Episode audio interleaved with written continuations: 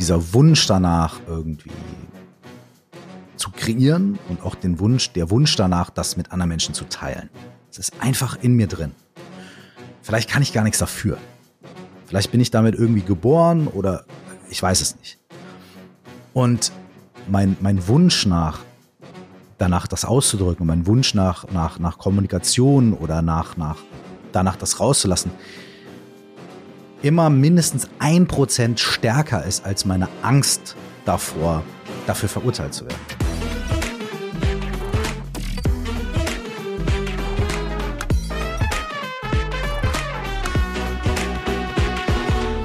Hallo und herzlich willkommen zu Dare to Create, dem Podcast für alle, die mutiger, kreativer und unternehmerischer werden wollen.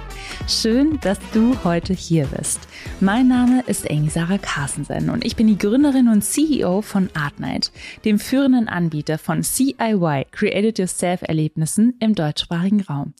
Oder kurz gesagt, wir bieten eigentlich die coolsten Malkurse an, die es in Deutschland oder Österreich gibt.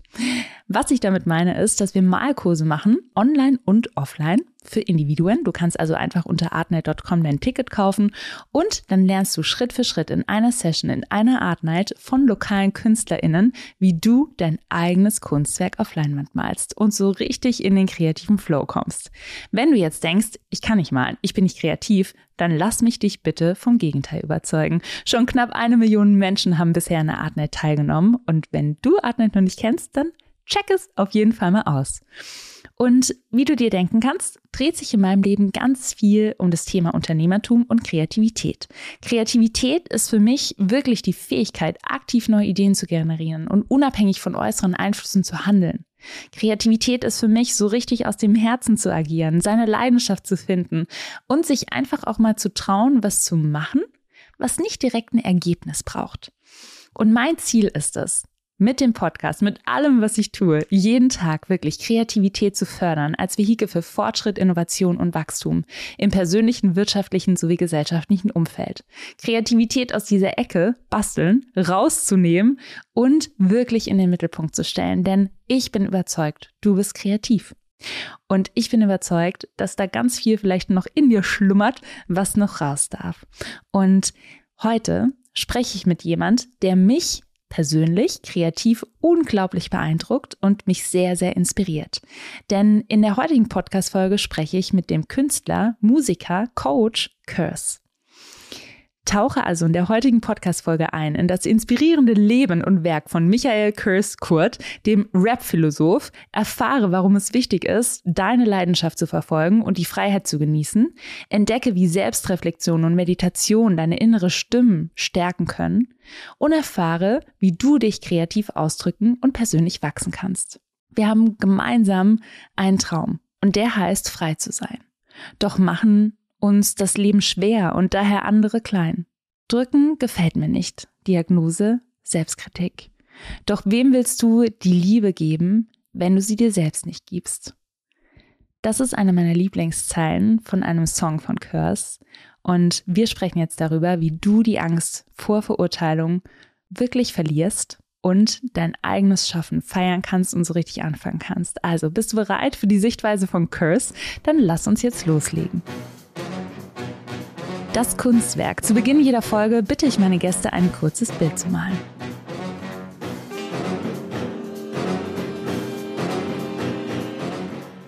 Dann zeig mir jetzt mal dein Bild in die Kamera.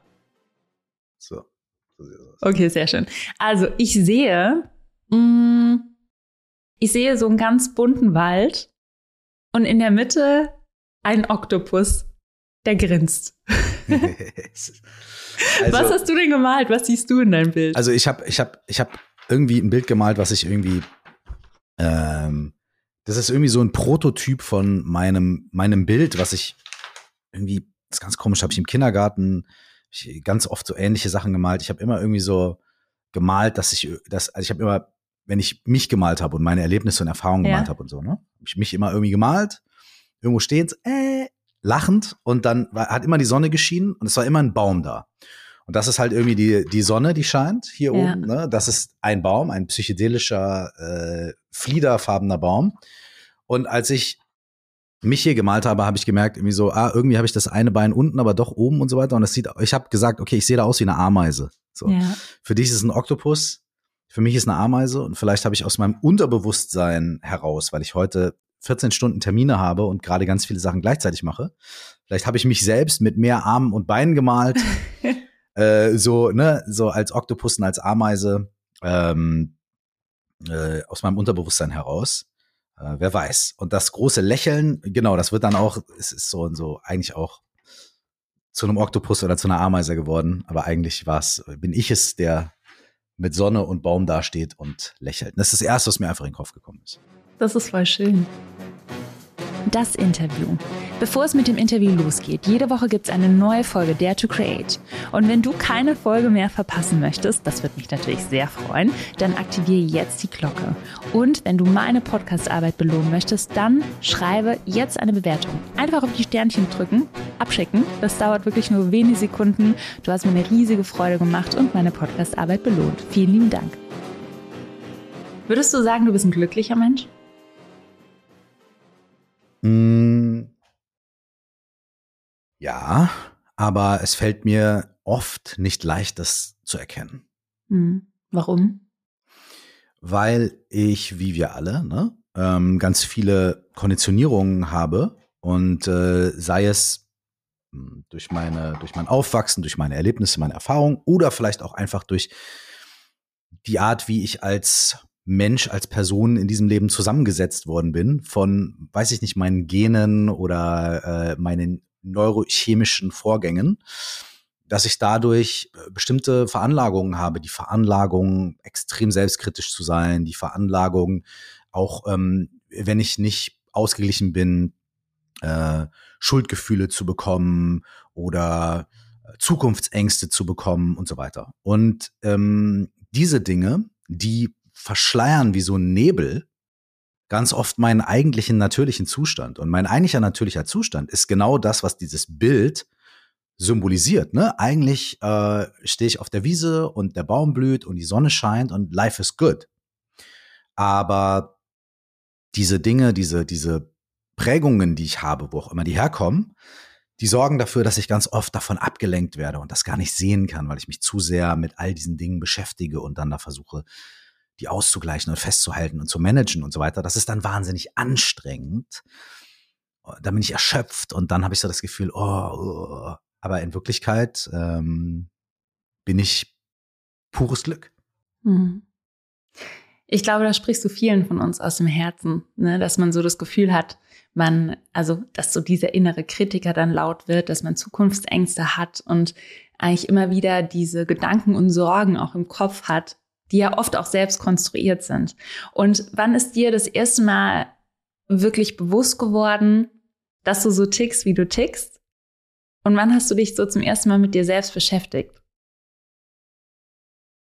Okay, das sind zwei verschiedene Fragen. Ich beantworte die zweite mal zuerst. Ich habe mich angefangen, mit mir selbst zu beschäftigen, als ich ein kleiner Junge war. Also auch als ich sicherlich vier, fünf, sechs, sieben Jahre alt war. Weil ich recht früh das Gefühl hatte, hm, ich bin, ich tick irgendwie ein bisschen anders als meine Kumpels oder meine Freunde, so. Und auch als meine Eltern. Was ist denn da los? Und mir wurde auch nicht pausenlos, aber auch öfter auch von außen gespiegelt, so, ja, du bist irgendwie anders und du bist irgendwie komisch und du gehörst irgendwie nicht so ganz dazu und so, ne? Das heißt, ich habe sehr früh angefangen, ohne zu wissen, was das ist und warum, mich damit zu beschäftigen, ja, wer bin ich eigentlich und warum bin ich so, wie ich bin? Warum sind die anderen so, wie sie sind? Was kann ich machen, um dazuzugehören? Muss ich mich verstellen? Warum verstehen die anderen mich nicht? Und so weiter. Das hat mich schon sehr früh beschäftigt. Und das hat sich dann durchgezogen durch mein Teenager-Sein und auch durch mein Erwachsenensein. Und als ich zum ersten Mal erkannt habe, wie ich wirklich bin oder warum ich so bin, wie ich bin, das war ein Prozess und der hat auch mein ganzes Leben gedauert, aber ich glaube, dass ich so begonnen habe vor 10, 12, 13 Jahren ähm, sehr, sehr, sehr große, wichtige Schritte zu machen in die Richtung, die ich vorher noch nicht gemacht habe, weil ich zu sehr in meinem Kopf war, weil ich zu sehr versucht habe, das alles zu analysieren und auseinanderzunehmen und weil ich eben in diesen Mustern war, die ich mir als Kind angewöhnt habe, ne? Okay, Leistung bringen oder irgendwie äh, in, in etwas so gut sein, dass die Leute nicht mehr weggucken können oder was auch immer, ne? So. Und erst so ungefähr so, als ich 30, 31 war, ähm, habe ich gemerkt, dass das nicht tragbar ist äh, für den Rest meines Lebens, weil es viel zu anstrengend ist, immer so in diesem Muster zu sein, weil ich mich ausbrenne, weil ich äh, ja dann kein erfülltes Leben leben kann. Und da habe ich dann angefangen, mit verschiedenen, auf verschiedenen Wegen, mit Therapie, mit Coaching, mit äh, Retreats, mit Meditation, mit, mit, mit und so weiter und so fort zu sagen, okay, ich habe, ich weiß nicht, was los ist, aber ich, ich, I have to find out. Und da habe ich, glaube ich, zum ersten Mal so Eindrücke davon bekommen, so wie, wie ich wirklich ticke und was wirklich dahinter steckt und äh, wie ich damit umgehen kann. Das hat da ungefähr so vor 12, 13 Jahren angefangen. Hm. Und war das dann so ein Prozess in der Persönlichkeitsentwicklung oder kannst du dich erinnern, dass es so ein ausschlaggebendes Ereignis gab, was dein Leben verändert hat? Beides. Ähm, was wichtig war, glaube ich, ist, dass ich den Bereich der Persönlichkeitsentwicklung verlassen habe. Hm. Person kommt von Persona, das heißt Maske. Und wir alle haben eine Persönlichkeit. Ne? Wir alle haben uns Eigenschaften zugelegt, Vorlieben, Abneigungen und so weiter, die so zu unserer Persönlichkeit werden. Es ist auch toll, super. Ne? Wir brauchen die Persönlichkeit. Aber in unserer Persönlichkeit können wir natürlich ein bisschen rumdoktern. Ich werde etwas gelassener, ich werde bla, ich reagiere etwas anders auf das und so weiter. Ne? Aber das ist eingeschränkt. Und es ist immer noch sehr konditioniert. Deswegen finde ich Persönlichkeitsentwicklung toll und wertvoll. Weil ich glaube, dass wir über die Entwicklung, über die Optimierung unserer Eigenschaften ähm, hinausgehen müssen oder beziehungsweise darunter gehen müssen, um wirkliche Veränderung oder wirkliche Erkenntnis äh, zu bekommen. Und für mich war es ein großer Step, diesen Bereich der Persönlichkeitsentwicklung zu verlassen. Ich hatte vorher schon so Tony Robbins und da, da, da. alles super, super geil. Ne? Aber das war immer eigentlich ein bisschen das Optimieren meiner schon bestehenden Konditionierung. Und irgendwann dahinter zu schauen und zu gucken, warum bin ich eigentlich so? Warum will ich das eigentlich optimieren? Was denke ich, kann da, was muss verbessert werden? Und wer will das verbessern? Und was verspricht sich dieser jemand davon, dass das dann verbessert wird? Und so weiter. Ein bisschen dahinter zu schauen. Und deswegen war es beides. Es war ein Prozess. Ähm, ein Prozess davon, das langsam freizulegen.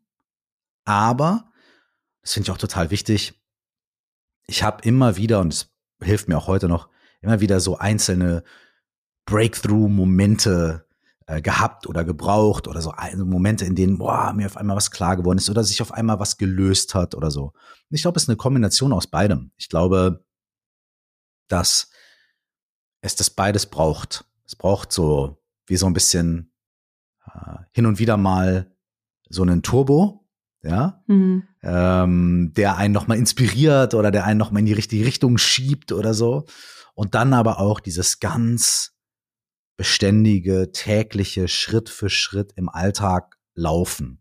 Ähm, und wenn man das beides zusammen machen kann, ich glaube, dann, dann, dann kommt man, kommt man weit und kommt man gesund an. So. Ja.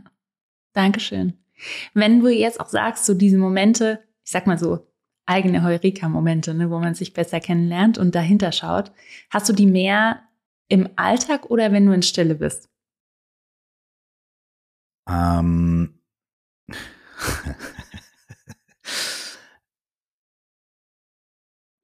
es hilft mir manchmal, oder es hat mir vor allem zu Beginn, es war wahnsinnig wichtig für mich, am Anfang erstmal meine ganze Suppe und Konditionierung und die ganzen Sachen zu durchbrechen. Ne?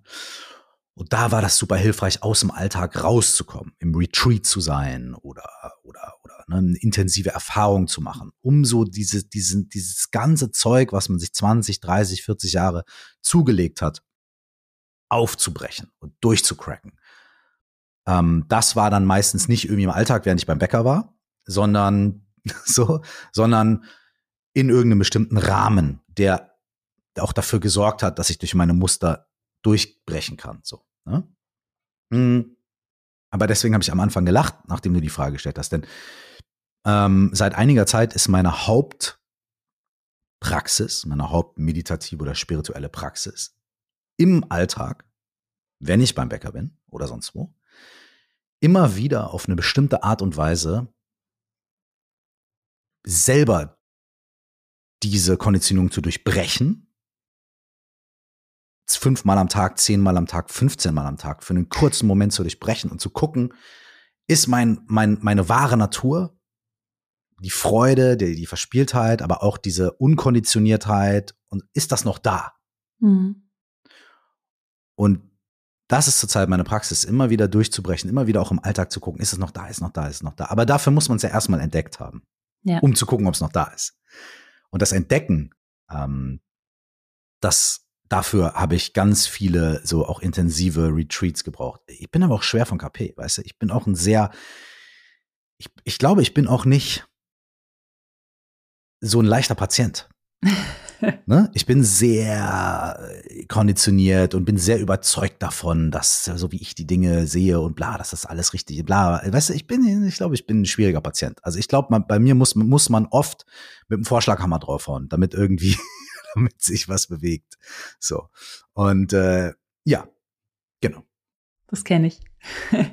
und wenn ich jetzt jemand, ähm, wenn jetzt jemand vor dir sitzt oder steht oder jemand dir zuhört und sagt so, ey, ich habe eigentlich gar keine Ahnung, wer ich bin und wo fange ich da eigentlich an? Du beschäftigst dich ja viel mit den Themen Meditation, Coaching, du hast Bücher geschrieben. Und wirklich so der erste Step, der ist ja meistens so der schwierigste. Aber was würdest du so einer Person raten, was sie jetzt ab morgen machen kann? Oder heute am besten noch? Mhm. Grundsätzlich wäre es natürlich toll, wenn ich der Person gegenüber stehen oder sitzen würde für ein paar Minuten und erstmal ein paar Fragen stellen könnte. Denn wichtiger finde ich, als jemandem zu, als so eine Pauschalanweisung zu geben. Ach ja, jeder Mensch in jeder Situation, du machst jetzt ABC, dann läuft das. Es wäre schön, wenn es so leicht wäre. Ja, ne? es wäre schön, wenn das gehen würde. Viel schöner ist es natürlich zu sagen, erstmal zwei, drei Fragen zu stellen, erstmal zu gucken, wo befindet sich die Person gerade und so weiter. Ne? Und wenn jemand sagt, ich weiß wirklich nicht so, wer ich bin, dann, sage ich mal, erst glaube ich dir nicht. So, ich glaube, du, du, du weißt nicht, dass du das weißt. So, ne? Aber wenn wir jetzt mal bei diesen Pauschalen sind, ähm, gibt es eine ganz einfache Methode. Die dauert aber, die, die, die dauert nur fünf Minuten. Man muss sie aber äh, mal ein paar Wochen lang machen. Und das ist, eine, ist eine, wie, wie eine Zaubermethode. Und die funktioniert folgendermaßen. Setz dich hin mach meinetwegen die Augen zu oder lass sie auf und für fünf Minuten mach nichts anderes als ein- und ausatmen. Mhm. Und wenn Gedanken kommen, ja, was mache ich hier? Wer bin ich? Oh mein Gott, äh, gestern habe ich das, morgen, oh, ah, ich muss noch an Tante Ernas Geburtstag denken und, äh, und so weiter und so fort. Wenn Gedanken kommen und du dich dabei erwischt, dass du wüste Gedanken hast, komm einfach zurück zum Ein- und Ausatmen. Nichts anderes machen. Und wenn Emotionen kommen, Gefühle kommen, Erinnerungen kommen, nicht verdrängen, aber denen auch nicht hinterherlaufen, sondern einfach wieder zurück zum Ein- und Ausatmen kommen. Und macht das fünf Minuten heute, fünf Minuten morgen, fünf Minuten die nächsten Wochen. Du musst nichts anderes machen. Es gibt nichts zu erreichen. Du musst das nicht gut machen oder schlecht machen. Du musst nicht keine Gedanken haben. Im Gegenteil, toll, wenn du denkst. Kein Problem, super, weil dann hast du immer wieder Material, um zu arbeiten und zurückzukommen zum Ein- und Ausatmen. Du musst das, was du denkst, nicht analysieren, nicht auseinandernehmen und so weiter und so fort. Diese ganz krasse Zaubermethode ist die grundlegende Form von Meditation. Und was da passiert, ist, du denkst, du weißt nicht, wer du bist. Wenn du dich fünf Minuten still hinsetzt, begegnest du dir selbst. Begegnest du vor allem dem Teil von dir selbst, der so dein, dein Unterbewusstes bestimmt, so deine Gedanken, deine Gefühle, deine Emotionen, all diese Dinge. Und schau dir das doch mal an, was das ist. Und mach dich damit mal ein bisschen bekannt. Und das ist der erste Schritt. Der erste, das ist nämlich das Erkennen von meiner Person, meiner Persona, meinen ganzen Masken. Ich denke immer an dies, ich denke immer, ich muss mehr Sport machen. Ich denke immer das, ich brauche mir eine neue Jeans, ich würde da, ich würde gern Käsekuchen essen statt jetzt und so weiter und so weiter. Die ganzen ja. Stories, die ganzen Eindrücke. Fang damit an, die kennenzulernen. Und das ist eine, eine wahnsinnig gute Basis dafür, dann zu gucken, wie geht's weiter. Und vielleicht lösen sich schon ein paar Fragen auf, weil man merkt, Alter, ich denke immer diesen einen gleichen Gedanken und der löst sich aber dann immer auf und bah und boah, vielleicht muss ich mir gar nicht so viel Stress deswegen machen. Entwickelt man ein bisschen Humor, man entwickelt ein bisschen so Selbsterkenntnis. Ah ja, gut, ey, ich habe immer so, das ist so mein Film, so diese eine innere Stimme. Okay, vielleicht muss ich sie nicht ganz so ernst nehmen. Und dann das Schöne, was passiert im Alltag, wenn du draußen bist. Und dann kommen die gleichen Gedanken, die du da immer wieder kennengelernt hast. Dann haben die nicht mehr so eine große Macht über dich. Weil du dann sagen kannst, ah, kenne ich, ist mir 20 Mal begegnet schon im letzten Monat auf dem Meditationskissen oder auf meinem Bett oder wo auch immer ich das mache, auf der Couch. Okay, vielleicht kann ich das, kann ich mich ein bisschen entspannen. Das ist nicht die Wahrheit, sondern es ist einfach nur eine Stimme. Und wenn ich die einfach sein lasse, kommt in 20 Sekunden die andere Stimme, die was anderes erzählt. Okay, vielleicht kann ich chillen. Und das ist ein wahnsinnig guter Anfang. Das kann jeder Mensch machen. Dafür muss ich nichts kaufen. Dafür muss ich nichts lernen. Dafür muss ich nicht schöner, schlauer, reicher, intelligenter, more positive Mindset äh, sein. Ich kann mich einfach hinsetzen und atmen. Und das ist wunderschön. Ja. ist krass, ne? Das ist, es ist eigentlich so eine, so eine schöne und ich sag mal einfache Zauberformel, sich hinzusetzen und zu atmen. Einfach fünf Minuten am Tag. Und trotzdem ich kann nur aus meiner eigenen Erfahrung berichten. Ich beschäftige mich schon viel mit Meditation. Also seit Jahren habe ich das immer wieder versucht und bin dann an so einen Punkt gekommen, wo ich so gedacht habe, ja, ich glaube, Meditation ist nichts für mich. Ich bin eher die, die laufen geht, habe ich Darf ich dich gesagt. fragen, warum, was dieser Punkt ist, wo du sagst, das ist nichts für mich? Warum? Und jetzt komme ich zum Punkt, weil ich hatte nämlich da so Anfang des Jahres so einen Breakthrough-Moment. Ich dachte immer, ich muss es schaffen, wenn ich da so sitze, ähm, irgendwie so total erleuchtet dann zu sein und keine Gedanken mehr zu haben und nicht abzudriften mhm. und so weiter. Und dann saß ich so da und dann habe ich das nicht geschafft und ich war auch unfassbar ungeduldig immer in dem Moment, dass ich schon wieder eine Erwartung hatte an die fünf Minuten, die ich mich hingesetzt habe und mich mit mir beschäftigt habe. Und irgendwann habe ich das dann aufgegeben und meinte dann so, ja, ich glaube, das ist nichts für mich. Ne? Und das erlebe ich bei ganz, ganz vielen Menschen. Und ich hatte dann Anfang des Jahres, ähm, hatte ich wirklich so einen Moment, da bin ich eine Woche ins Kloster gegangen. Ich bin mhm. auch ein Mensch der Extreme. Ich brauche dann immer so einen Kickoff und denke so, gut, ich gehe jetzt eine Woche ins Kloster. Ohne Handy, ohne Laptop habe ich noch nie gemacht. Und da durfte man nur in Stille meditieren. Also es gab keine angeleitete Meditation, sondern plötzlich saß ich da so mit mir selbst. Ja. Und die ersten drei Tage waren eine Vollkatastrophe, also emotionale Achterbahnfahrt. Und ab dem vierten Tag hat es so krass was mit mir gemacht und ich habe für mich zum ersten Mal verstanden, was für mich persönlich es bedeutet zu meditieren und auf meine Atmung zu achten und diese Gedanken kommen und wieder ziehen zu lassen. Und seitdem meditiere ich täglich mhm. und es hat wirklich mein Leben verändert. Mhm. Und deswegen fand ich das so schön, weil du hast ja auch selber ähm, also selber bietest du ja auch Bad Meditators Club an, mhm. also Meditation für alle, die nicht meditieren können, ne? Weil mhm. das ist, glaube ich, wirklich was, was einem so oft begegnet. Also wie bist ja. du da drauf gekommen und wie war das bei dir?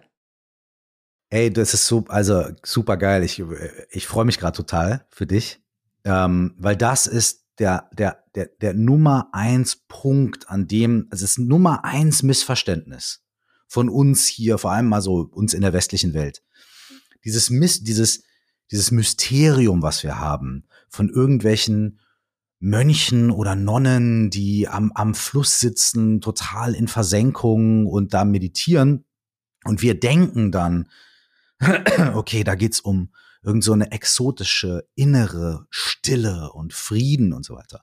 Und dann setzen wir uns hin und begegnen so unserem absoluten Chaosgeist, der uns mehr piesackt sogar und dann kommt nämlich genau das, was du gesagt hast. Ich gehe lieber laufen. Und ich sage den Leuten immer, wenn du Wellness möchtest, wenn du, wenn du, wenn du mal ein bisschen so ausbrechen möchtest, geh lieber in die Sauna, als zu meditieren. Da fühlst du dich danach erholter. Geh lieber laufen oder mach eine Stunde Sport. Ich trainiere, ich mache auch Sport. Ich weiß, wie man sich danach fühlt. Ne? Mach lieber das. Meditation ist nicht das. Meditation ist nicht Wellness. Es ist nicht, ich setze mich hin und dann geht's mir um Shanti Shanti oder sowas. Das ist ein riesen Vorurteil. Ja, voll. Was die Menschen davon abhält, wirklich zu meditieren. Ein tibetisches Wort für Meditation ist Gom. Gom heißt, sich mit etwas bekannt machen. Das heißt nicht Om Shanti Shanti, ne? Om Shanti Shanta ist kein, ne, es ist kein Wort für Meditation. Gom ist ein Wort für Meditation zum Beispiel. Das heißt, sich mit etwas bekannt machen. Mit was mache ich mich bekannt? Ich mache mich bekannt mit meinem eigenen Geist. Meditation ist nicht dafür da, zu chillen und abzuheben, sondern dich selbst zu erkennen.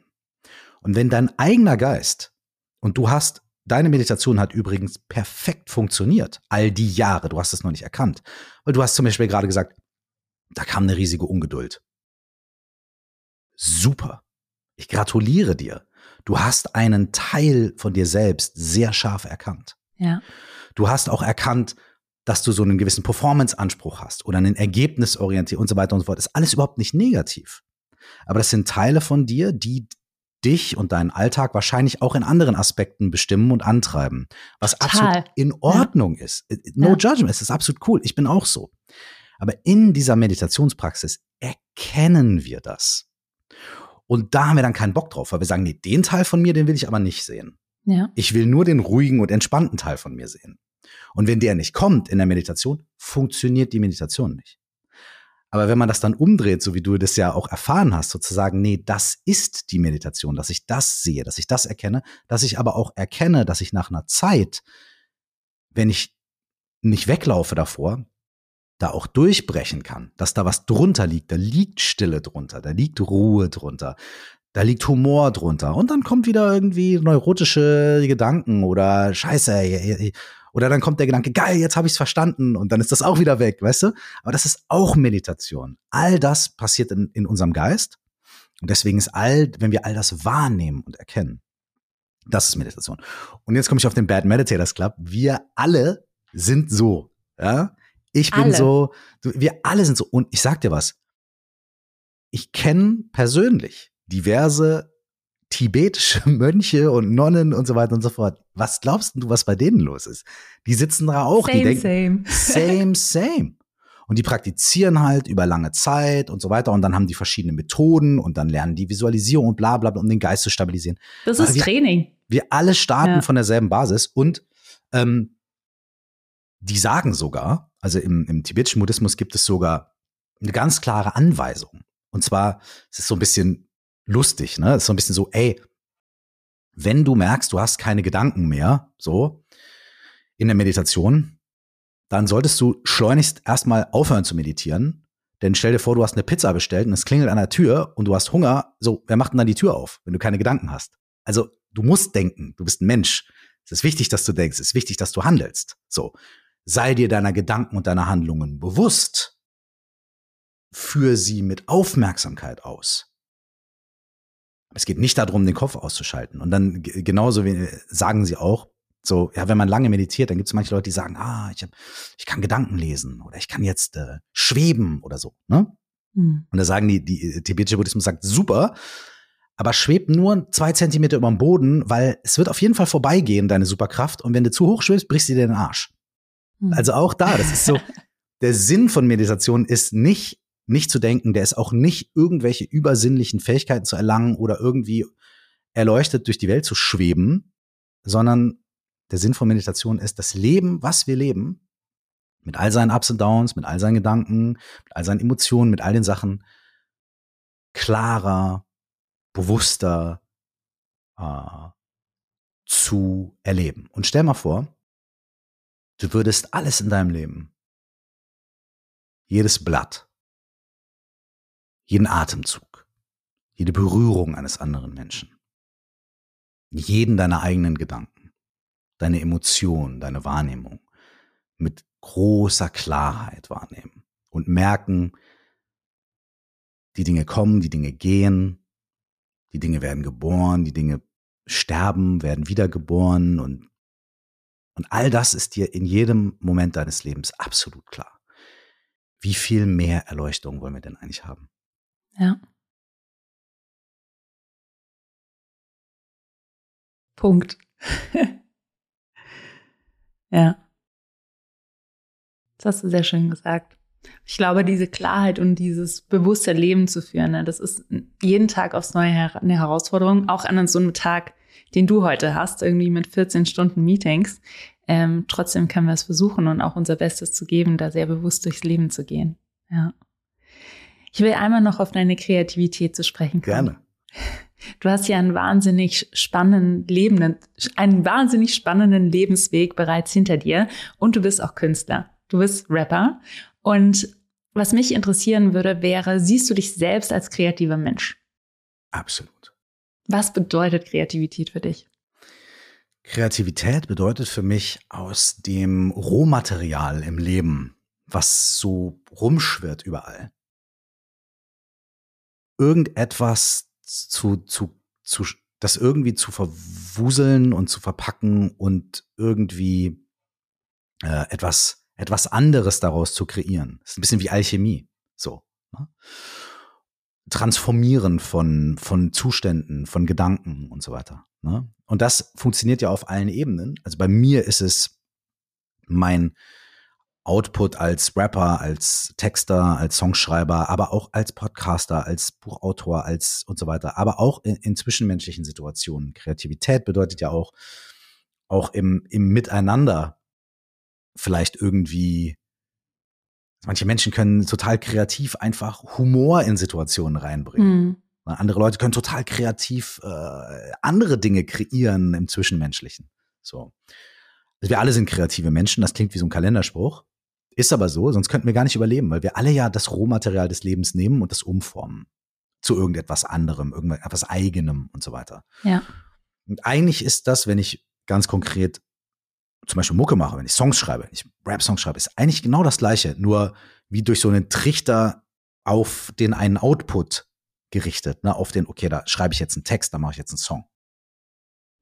Und wenn man dich so von außen betrachtet, dann hat man das Gefühl, dass du eben wahnsinnig mutig bist und dass du deine Träume verfolgst. Ne? Du bist erfolgreicher Rapper, ähm, hast Bücher geschrieben, machst deinen Podcast, machst ganz, ganz viele Dinge und ich finde, wenn man dich so wahrnimmt, dann nimmt man auch deine unfassbare Schaffenskraft auch wahr.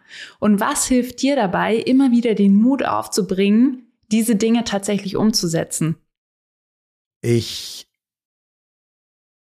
also erstmal kann ich sagen, dass es einfach so ein Teil von mir ist. Dieses, dieser Wunsch danach irgendwie zu kreieren und auch den Wunsch, der Wunsch danach, das mit anderen Menschen zu teilen. Es ist einfach in mir drin. Vielleicht kann ich gar nichts dafür. Vielleicht bin ich damit irgendwie geboren oder ich weiß es nicht. Ähm, das ist schon mal meine Grundvoraussetzung, die ich mitbringe. Was dann aber dazu kommt, sind ganz viele andere Sachen. Ähm, und du, wenn, wenn jetzt das Wort Mut sagst, kann man vielleicht auch sagen, dass mein, mein, mein Wunsch nach, danach das auszudrücken, mein Wunsch nach, nach, nach Kommunikation oder nach, nach, danach das rauszulassen, immer mindestens ein Prozent stärker ist als meine Angst davor, dafür verurteilt zu werden. Hm. Ähm, und vielleicht ist das auch einfach Teil meines, meines Charakters, das weiß ich nicht. So, und es kann sein. Weiß ich nicht, ob ich dafür eine Formel habe. Aber was mir sehr hilft dabei, bei diesem ganzen Prozess, ist in den letzten Jahren immer mehr festzustellen, dass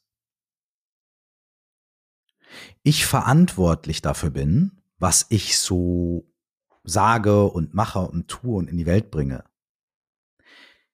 Ich aber nicht dafür verantwortlich bin, äh, ob das jetzt jemand gut findet oder schlecht findet.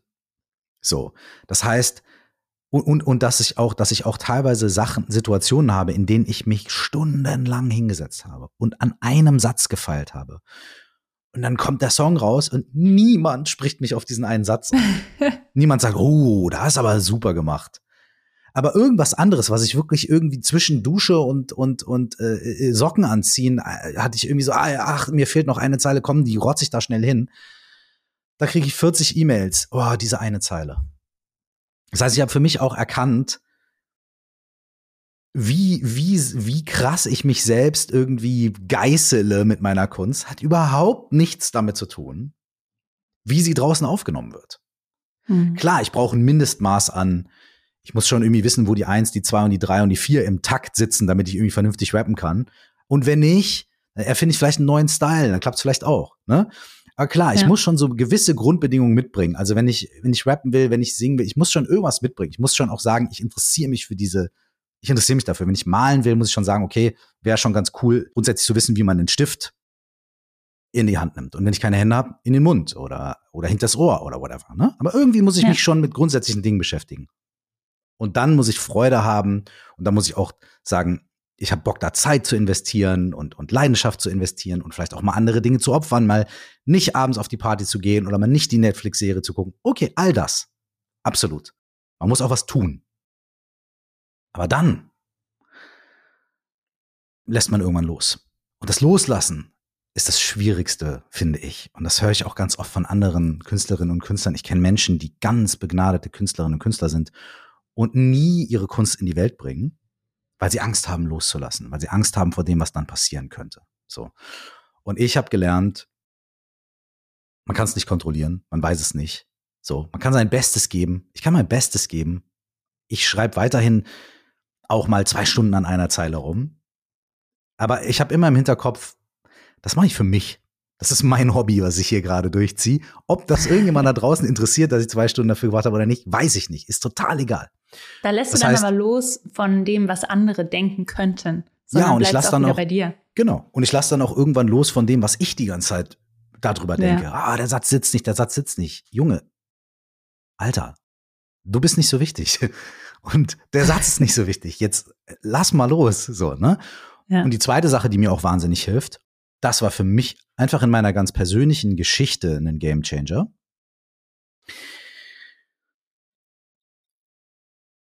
Ich wollte immer Rapper werden. Ich habe immer gedacht, warum? Ja. Fand ich geil. Scheiße cool. Ja, Ja. also ich finde, es gibt ja immer so einen Das Ursprung, ne? Ja. Voll. Es Cool. war, es war mein, war mein Ausdruck. Ne? Ich fand es einfach cool. Und dann, ich wollte mal Rapper werden. Und ich habe gedacht, wenn ich Rapper werde, lebe ich ja meinen Traum und dann werde ich glücklich. Und das heißt ja immer, finde den Job, den du liebst und du wirst nie wieder arbeiten in deinem Leben. So zum Beispiel. Es ist so ähnlich wie, finde die Beziehungen, die dir, die du, finde den Menschen, den du liebst und du wirst nie, dich nie wieder streiten in deiner Beziehung. Weißt du? Es Schön ist, wär's. Ne? Genau. Und ich bin dann Rapper geworden. Ich hatte, hatte damit auch dann Erfolg und so weiter und so fort. Und ich habe immer meine Kunst oder meinen Job verantwortlich gemacht dafür, dass ich ein glücklicher Mensch bin. Und wenn ich nicht glücklich war im Leben, habe ich gedacht, das liegt daran, dass ich noch nicht gut genug performe. Ich hab, bin noch nicht genug in den Charts oder ich habe noch nicht genug Platten verkauft oder es kommen noch nicht genug Leute auf mein Konzert oder die Songs, die ich geschrieben habe, waren noch nicht gut genug.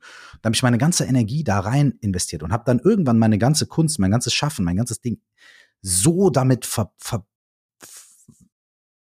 verhakt, ein glücklicher Mensch zu sein, dass ich selten glücklich war und selten frei und entspannt meine Sachen machen konnte. So. Es ist so, wie wenn ich meine Beziehung dafür verantwortlich mache, mich jetzt als Menschen glücklich zu machen. Da wird das wahrscheinlich eine schwierige Beziehung. Und was mir wahnsinnig geholfen hat, ist, das einfach davon zu lösen, zu sagen, ich habe Bock, Mucke zu machen, ich habe Bock, auf der Bühne zu stehen, ich habe Bock, ein Buch zu schreiben, ich mache das. Aber wie gut oder schlecht das irgendwie nach irgendwelchen vermeintlichen Ideen funktioniert, hat nichts damit zu tun, ob ich ein erfülltes Leben haben kann. Hm. Es ist nämlich auch so, und das ist dann auch jetzt der letzte Punkt, ich weiß, wir sprechen schon viel länger, als du wolltest, aber das, ich kann mich, ich habe ähm, ich hab acht Alben gemacht, ne? Ich kann Ja. mich an keinen einzigen der Tage erinnern, an denen diese Alben erschienen sind. Ja, Ich kann krass. mich nicht an den Tag, habe ich neulich drüber nachgedacht. Ich kann mich an keinen einzigen Erscheinungstag dieser Alben erinnern. Ich kann mich aber an total viele Sachen aus dem Prozess erinnern, wie ich das Album geschaffen habe. Oder wie ich nachher mit dem Album auf Tour war. Ich weiß, da waren wir im Studio und da haben wir gelacht und dann war dies und dann war Scheiße, haben wir uns gestritten und all das weiß ich noch. Aber der Tag, an dem das, worauf man hingearbeitet hat, heute kommt das Album raus. Da kann ich mich an keinen einzigen erinnern. Das heißt, das, was ich da vermeintlich gedacht habe, worum es geht, den Tag, an dem das Album rauskommt, ist Ja. Und weißt du was, ich finde das gar nicht schlimm. Nee. Weil ich finde, das ist auch so gesellschaftlich. ich hatte das immer so mit Abi oder wenn ich einen Abschluss gemacht habe oder ähnliches. Für mich war der Prozess immer wichtig. Und wenn dann so eine Feier war oder wie du auch sagst, ne, der Tag, wenn dann dieses Album erscheint, so, ja, es ist ein Tag, aber das, was für mich persönlich immer wichtig war, war all das, was davor passiert ist. Trotzdem habe ich immer wieder auch gesellschaftlich so den Eindruck, es kommt dann nur auf diesen einen Tag drauf an. Und wie schön, es ist aber nur ein Tag. Und du hast wahrscheinlich Jahre, Monate, Wochen an diesen Alben gearbeitet. Ja. Und ich finde es doch viel schöner zu sagen, du erinnerst dich an diese Tage, Wochen, Monate, Jahre als nur in diesen einen Tag, weil das ist ja das, was dein Leben Voll. füllt. Wir spitzen das aber auch darauf ähm, zu, weil wir ja auch einander fragen. Ja. Und wie fühlt es Dann sich an, dass es, wie fühlt es sich an, dass es jetzt endlich draußen ist, ist ja die Frage. Oder wie ja. war das für dich, als du endlich zum ersten Mal dein Buch im Laden gesehen hast und so. Das ist ja auch schön. Ne? Aber dadurch geben wir uns auch gegenseitig das Gefühl, dass es am Ende nur um, nur um diesen Moment geht oder um diesen um Tag geht. Um ja. das Ergebnis. Oh, wie war das für dich, als du dann auf einer Bestsellerliste warst oder als du bla bla bla und so weiter. Ne? Es ist alles cool, aber es ist irgendwie nachher rückblickend genau, es ist irgendwie genauso relevant oder irrelevant wie äh, der eine Abend, als dann die Kumpels mit der Kiste Bier im Studio vorbeikamen und man irgendwie sich totgelacht hat. So. Mhm, ne? ja. Und, und das hat mir jetzt einfach wahnsinnig, also das war für mich ein riesen Gamechanger in den letzten zehn Jahren, einfach zu sagen, ey, ich mache, was ich mache, weil ich Freude dran habe. Und klar habe ich Bock, irgendwie, dass das Erfolg hat. Und klar habe ich Bock, dass irgendwie Leute Tickets für meine Show kaufen. Und klar habe ich da Bock drauf. Aber das ist nicht das, was entscheidet, ob ich ein erfülltes Leben fühle, äh, führe oder nicht. Das, ist, das ist ein Stückchen Freiheit.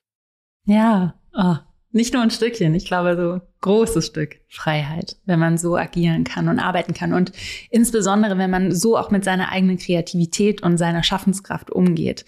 Weil ich finde, das kann man einem schon selber auch gut verbauen und immer wieder kaputt machen, wenn man nur an das Endergebnis denkt. Aber so sind wir konditioniert. Mhm. Das ist auch der Grund zum Beispiel bei Art Night. Wir haben mal versucht, Art Nights für Erwachsene anzubieten mit einer leeren Leinwand. Mhm. It doesn't work. Wir müssen mm. Motive, Endergebnisse anzeigen auf der Website, die man buchen kann. Und mm. dann funktioniert es, dass wir Leute in den Prozess reinbekommen mhm. und sie dann ihr eigenes Kunstwerk kreieren. Andersrum funktioniert es nicht. Und da äh, finde ich das sehr inspirierend, was du gesagt hast, sich immer wieder daran zu erinnern, weil ich finde, man gerät schnell immer wieder in den Punkt, dass man denkt, was ist das Ergebnis? Ist geil, Wie ne? sehen das die anderen Leute? Ist auch was bei, denken die anderen Leute? Ja. Ist auch bei Meditation um diesen, äh, landen wir beim Kreis, haben wir im Kreis gemacht, ne? Ist, ist ja. das Gleiche, ne? Wir, wir kommen ja auch zu sowas und sagen, okay, wenn ich das jetzt mache, wenn ich jetzt äh, bei dir, Curse, diesen Bad Meditators Club mache, so, was habe ich denn dann am, was habe ich denn am Ende davon? was kann ich denn dann? Was ist denn dann das Ergebnis? Dann sage ich immer, keine Ahnung. Ja. Die Leute immer so, ja, aber du musst doch, warum soll ich ein Geld dafür bezahlen? Keine Ahnung. Und halt so, ja, aber, äh, und ich sage dann immer so, ey, guck mal, Du, du bist ja du. Und du machst deinen Prozess. Was du davon hast, ist, dass du durch einen Prozess gehst. Und dieser Prozess wird bei dir etwas auslösen und verändern. Was genau das bei dir persönlich als Mensch ist. Geilerweise weiß ich das nicht. Weil es ist dein Prozess. Es ist dein Bild, was du malst. Es ist dein Kunstwerk, was du erschaffst. Da, da, da, da. Es ist dein, dein Ergebnis. Und vielleicht so ein schön, schön, schönes Gleichnis habe ich mal gehört. Ein Kumpel von mir hat mal zu mir gesagt, weißt du was? Wir suchen immer alle nach der rosaroten Wolke. Und wir gucken überall, wo ist die rosarote Wolke, wo ist die rosarote Wolke. Ja, aber dann gibt es vielleicht mal einen Moment, wo wir die Augen aufmachen und merken, wir sind die ganze Zeit schon auf einer Wolke, aber die ist blau.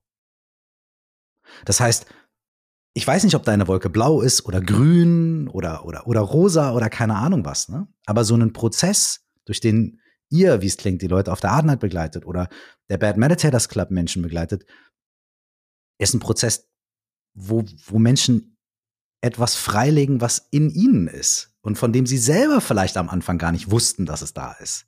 Oder es ist ganz anders, als sie dachten. Und deswegen ist so dieses, ich verkaufe dir ein Ergebnis, das ist Marketing-Quackes. Das funktioniert vielleicht bei einem Auto. Ne? ich will schon wissen, welches Auto ich kaufe und wie viel PS das hat. Ne? So. Ja. Und ich möchte auch wissen, ob mir der Pullover passt, den ich kaufe. So, okay. Aber bei inneren Vorgängen, das ist, das ist eine Illusion, dass das so funktioniert. Aber wir sind so konditioniert. Wir sind, äh, der Kapitalismus hat uns ganz schön, ganz schön. Äh, das Marketing funktioniert ja auch gut so, ne? Also das ist ja auch das, was, was ein Stück weit erwartet wird. Und da finde ich es auch interessant, gerade in der Coaching-Szene, da tut sich ja gerade einiges, ähm, weil natürlich diese Marketingmechanismen auch in dem Bereich gut funktionieren. Ähm, und ich glaube auch, dass vieles auch, wie du sagst, einen Prozess in Menschen auslöst. Nur ähm, ja, warne ich auch immer davor, dass man denkt, das ist jetzt das Ergebnis und das kriegt dann jeder Mensch und hat dann yes. jeder Mensch. Habe ich bisher auch noch nie erlebt, dass es so ist, sondern es ist bei jedem anders. Ja. Weil es auch immer darauf ankommt, was man selbst draus macht. Ne? Ja, und es ist auch, äh, ja, diese Mechanismen funktionieren auch im Coaching so gut, weil wir diese Sehnsucht ja haben. Ja. Wir, wir haben ja schon irgendwie, wir laufen durch unser Leben 20, 30, 40 Jahre und, und denken, hey, warum habe ich es noch nicht gecheckt? Und dann kommt jemand um die Ecke und sagt, ah, pass mal auf, gib mir so, so und so viel Geld ja. und in drei Wochen wirst du ABC. Und dann denken wir, ey, das ist jetzt meine Chance. Ne? Ich nehme jetzt die Kohle in die Hand, ich mache das jetzt. So. Ne? Und äh, ja, ähm, das funktioniert aber nur teilweise, leider. Ja. So. Und dann denkt man, oh, das habe ich aber noch nicht gut genug gemacht. Jetzt muss ich den Intensivkurs nehmen. Und dann nehme ich noch mehr Kohle in die Hand. Und dann, und dann denke ich mir dann auch wieder, oh, jetzt habe ich es noch nicht gut genug, jetzt muss ich den, das Dreijahresprogramm machen und so weiter. Ne? Und vielleicht kann man ehrlich sein und von Anfang an irgendwie sagen, so, vielleicht dauert es drei, drei Minuten, vielleicht dauert es drei Jahre. Und in meinem Fall, ich glaube, so lange wie ich lebe, dauert es. Mhm, mein Prozess des Wachstums, mein Prozess der Selbsterkenntnis, mein Prozess des erfüllten Lebens äh, dauert so lange, wie ich lebe. Punkt. Und geil, wenn ich dabei Tools habe, wie Meditation, Coaching und so weiter, die mich dabei begleiten. Ähm, und die mir ganz tolle Dinge gegeben und die auch schon sicherlich mein Leben beinahe gerettet haben. So. Das sind prozessbegleitende Tools. Das sind keine Dinge, die ich einmal mache und dann ist irgendwas gelöst. Ja. Amen. Die Mutprobe. Ich habe noch eine letzte Frage an dich. Gerne. Was möchtest du in den nächsten sechs bis zwölf Monaten wagen, was so richtig außerhalb deiner Komfortzone ist? Boah, was so richtig außerhalb meiner ja, Komfortzone so richtig. ist. Ne, wo du jetzt schon drüber nachdenkst und denkst so, oh. Gibt's da was? Also, es klingt total weird, aber ich möchte ein neues Album veröffentlichen. Und da könnte man ja jetzt sagen, boah, ja, wie lame ist das denn? Das hat er ja schon achtmal gemacht. Das ist ja voll innerhalb seiner Komfortzone. Ach, Wann ist denn das Veröffentlichkeitsdatum für dein Ja, genau. Nein, ich Dann kommt's raus. ähm, aber das ist jedes Mal wieder außerhalb meiner Komfortzone, weil ich habe das ja jedes Mal noch nie gemacht. Also dieses Album habe ich ja noch nie fertig gemacht. Dieses ja. Album habe ich ja noch nie veröffentlicht, so, ne? sondern die davor.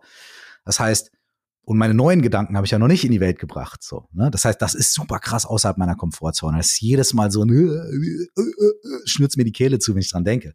Also das möchte ich auf jeden Fall machen. Das ist für mich jedes Mal ein Abenteuer und es ist jedes Mal ein Bungee-Jump.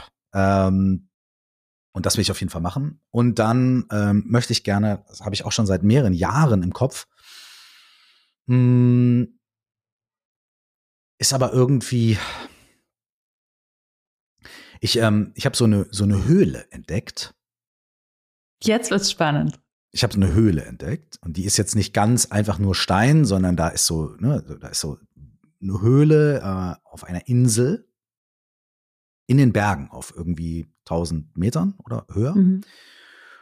Und da hat jemand so in diese Höhle so ein bisschen wie so eine ganz nette kleine Behausung reingebaut. Es ist einfach wirklich nur so eine Tür im Felsen und dann gehst du in diese Höhle rein und, und so weiter.